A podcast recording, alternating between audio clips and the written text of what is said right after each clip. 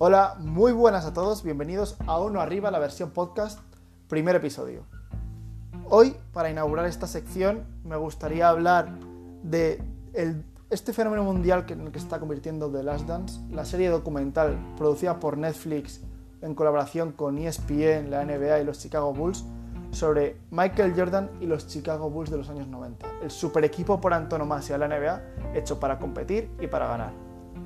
Para empezar, eh, quería dar las gracias por todo el apoyo que está teniendo la web estos días de cuarentena y lo siguiente, también por darnos cuenta de lo afortunados que somos por poder ver estos documentos inéditos hasta ahora de la historia de la NBA y del baloncesto, porque marcaron una época y un antes y un después en la NBA, como veremos a continuación. Para empezar de todo, para empezar a hablar de la figura de Jordan, tenemos que empezar hablando de algo primordial, en lo que luego se transformó en el monstruo competitivo que es Jordan, que es su educación. La educación que le dieron sus padres, de los valores que le dieron, de no competir, de no te rindas, de lucha por lo que quieres, eso es algo que si sus padres no lo hubieran enseñado, a lo mejor no estaríamos hablando de Jordan como el mejor jugador de baloncesto de la historia, a lo mejor ni siquiera de Jordan como jugador de baloncesto. Entonces, para mí algo muy importante es la educación y, por ejemplo, cuando Jordan llega del... Cuentan que cuando Jordan llega del, instituto, del colegio, derrengado porque no la habían cogido en el equipo de baloncesto, porque la habían cortado porque no era suficientemente grande, a pesar de que sí que era un buen jugador, de que metía muchos puntos y hacía muchas cosas en la cancha. Pues llega a su casa llorando, su madre llora con él en la cama y cualquier otro padre, pensadlo, o sea, os viene vuestro hijo de 13, 14 años y os dice que no han cogido el equipo de baloncesto. Pues le hubierais dicho, bueno, hijo, no pasa nada, no pasa nada, hay más vida aparte del baloncesto. Hay más deportes, dedícate a estudiar, a otro deporte. No pero en este caso la madre le dijo, te ha dolido de verdad, te estás sufriendo por esto, ¿verdad? Cúrratelo en verano y preséntate el año que viene. Y eso es lo que hizo Jordan. Se le ocurrió, entró en el colegio y partió la pana como quiso. Dominó como quiso durante los años siguientes la liga, la competición del instituto y esto nos lleva a eh, la universidad. Ya en la universidad Jordan ya empezó a dar rasgos de su mentalidad.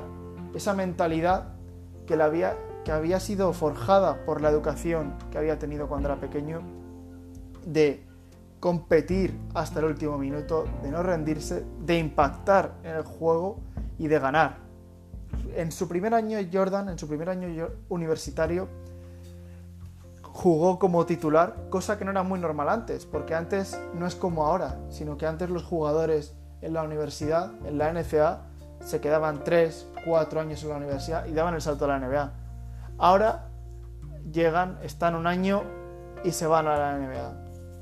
Entonces, claro, era normal que jugasen los veteranos, era normal que los veteranos jugaran para ganar los campeonatos. Y la Liga Universitaria Americana, la NCAA, tiene un valor dentro de la sociedad americana que no es ni medio normal. Es como si estuvieran siguiendo la liga profesional de aquí. Los estadios que hay para ver a jugar a universitarios, ya no la NBA, sino universitarios. El dinero que mueve, las entradas, el pastizal que se paga por una entrada para estar en una final de la universitaria, eh, no es normal. Es, se paga mucho más que lo que se paga aquí por ver un partido de liga profesional. Entonces, Jordan llega a la universidad, a North Carolina, en su primer año universitario, juega como titular y no solo eso, sino que la gana. Y la gana metiendo él una canasta en el último segundo contra Georgetown, los Georgetown de Pat Ewing, que sería luego su archienemigo en los New York Knicks, en la época dorada de los Knicks, porque desgraciadamente ahora mismo es un equipo que es un despropósito, la verdad. Entonces, con 18 años llega Jordan a la NCAA domina con 18 años, que eso es algo que no es normal en esa época, y se juega un tiro para ganar el campeonato. Ya solo con eso, ya dices, este chaval tiene algo especial, es algo completamente distinto a lo que se había visto antes.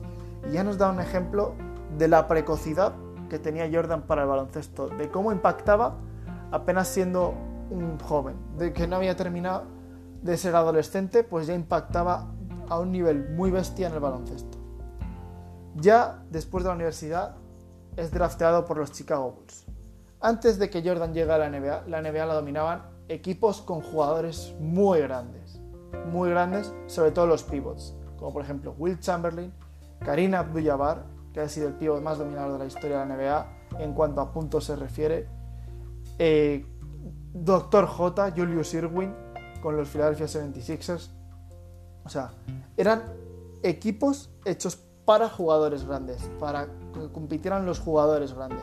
Los demás eran meros complementos. Pero diréis, hombre, antes de que Jordan llegue a la NBA, estaban ya los, los Lakers de Magic Johnson y los Celtics de la River. Sí, pero es que si te paras a pensar, los Lakers de Magic Johnson, Magic era el base con dos metros, era el jugador más pequeño del equipo y era dos metros de jugador. Y el pivot era Karim Abdul-Jabbar, que era un pivot enorme. Y luego en los Celtics estaba la River, que era muy grande, medía dos y pico, y era el alero. Eran, equipo, eran equipos por lo general bastante grandes. Entonces, Jordan, según llega a la NBA, eso ya lo cambia.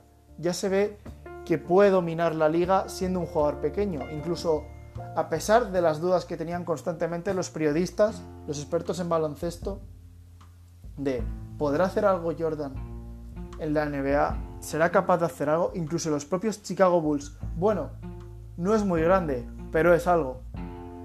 Los Chicago Bulls que por aquella época, antes de que Jordan llegue a la, NBA, a su franquicia, eran los Chicago Bulls de baloncesto era lo peor valorado en la ciudad de Chicago. Cualquier deporte con un equipo de Chicago tenía más valor que el baloncesto en aquella época. Entonces Jordan ya llega para hacer un cambio, para hacer un cambio de mentalidad en esos Chicago Bulls, que es lo más importante, una mentalidad, a una mentalidad ganadora de competir hasta el último momento. ¿Y cómo lo expresan eh, diciendo que a los tres días de estar Jordan entrenando con los Chicago Bulls ya llamaron a las oficinas para decir, oye, que este chaval es distinto, es muy bueno, lo habéis hecho muy bien fichando a este chaval. Luego, cómo cuentan que a las tres semanas Jordan sabía ganar el respeto por sus compañeros contra, en un partido contra Milwaukee en los que los Bulls perdían de 15 puntos eh, a, falta de un cuarto y ya estaban pensando en el último partido y Jordan dijo, ¿cómo? ¿Cómo que vais a tirar el partido si queda un cuarto entero y solo son 15 puntos? Y Jordan levantó el partido, levantó la grada y ganó el partido él solo. Y ya, ¿cómo se ganó el respeto de sus compañeros a las tres semanas de entrar en la NBA? O sea, eso ya te dice que es alguien completamente distinto hasta, hasta ahora. Lo nunca visto, lo nunca visto.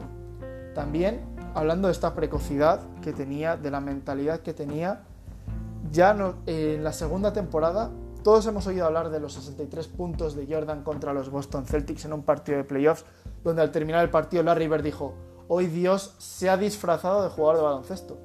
Que, que haga esas declaraciones Larry Bird de alguien ya es que tiene que ser el máximo en una carrera baloncestística. Todo el mundo había escuchado hablar de esa leyenda, pero lo que yo no sabía es que esa leyenda, como muchos seguramente, fue de, el segundo año de Jordan en la NBA. Es que el segundo año de Jordan en la NBA, que alguien, que el propio Larry Bird diga, hoy Dios se disfraza de jugador de baloncesto, es que lo es todo. Y sobre todo por cómo lo dijo y la situación que venía previa. Era una serie de playoffs de los Chicago Bulls contra los Boston Celtics, en las que cuentan que en esos Boston Celtics que eran primeros de serie, que, que habían liderado la NBA esa temporada y que se enfrentaban contra los Chicago Bulls, que habían quedado, que habían entrado por los pelos en playoffs. Entonces cuenta que Jordan, antes de esos entre partidos, jugaba con Danny Ainge, el pivot de los Boston Celtics, y que les dijo que les iba a aplastar, que les iba que iba a jugar contra ellos como nunca visto. Y se, estaban y se estaban picando entre partidos de golf, entre series. O sea, que en unas series de playoffs te vayas a jugar al golf con tu enemigo, ya, ya dice mucho de la confianza que tenía Jordan. Y sobre todo las declaraciones que hacía de os voy a aplastar mañana. Bueno, pues esas series, los dos primeros partidos en el Garden, en casa de Boston, Jordan metió 49 y 63 puntos, dominando el partido por completo. A pesar de que perdieron, pero dominó el partido por completo, ya en su segundo año en la NBA. Es que es una precocidad hasta ahora nunca antes vista. Eso para mí, en cuanto a Jordan, ha sido mis partes favoritas del documental. La educación, que más tarde lideraría a la mentalidad que tiene Jordan y que ha tenido siempre en su carrera como jugador, de eh, su, eh, su, mentalidad competitiva, de cómo le metía caña a sus compañeros en los entrenamientos, de la precocidad de Jordan que tuvo y luego, para mí, las series de Boston, o sea, demostrarse las series de Boston, que es que no hay mejor ejemplo de muestra de precocidad de un chaval recién llegado a la NBA en el que juegue contra Boston Celtics, que en esa época eran el equipo más fuerte de la NBA, y los domine de esa forma. Y la Rivera haga las declaraciones de hoy Dios se ha disfrazado a jugar ante esto. Eso ya te muestra todo lo que acabamos de hablar. Y otra parte muy importante del documental que me ha gustado muchísimo es la importancia que le dan a Scottie Pippen. Cómo se centran en la historia de Scottie Pippen, el fiel escudero Michael Jordan, de la infancia tan dura que tuvo viviendo en la pobreza, con su familia que eran 12 hermanos, que había dos personas de sillas de ruedas en su casa, y la importancia que le dan a esa figura, que Scottie Pippen ni le esperaban, que llegó adelantando por la banda, pero Scottie Pippen fue de casualidad, porque él no era ni jugador de baloncesto, él era el ayudante del entrenador y cuando algún jugador faltaba a los entrenamientos es cuando le dejaban jugar, pero de un verano a otro creció una barbaridad y le volvieron a y le cogieron para el equipo le formaron y ni siquiera fue a una universidad que digas tú, oh, como Michael Jordan, que fue a North Carolina, que hoy en día son las más prestigiosas, sino que fue a una universidad que no, tiene, no tenía mucha relevancia por aquel entonces, que era Arkansas University.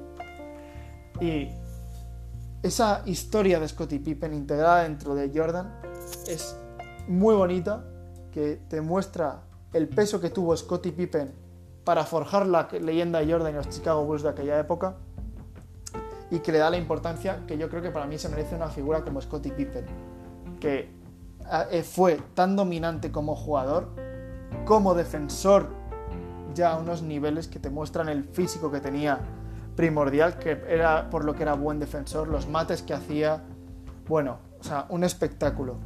La verdad que si alguien no ha visto jugar a Scottie Pippen, está cometiendo un crimen contra la humanidad, porque esa persona eh, lo que significa esa persona para Jordan, incluso el propio Jordan lo dice. Eh, si habláis de mí, tenéis que hablar de Scottie Pippen.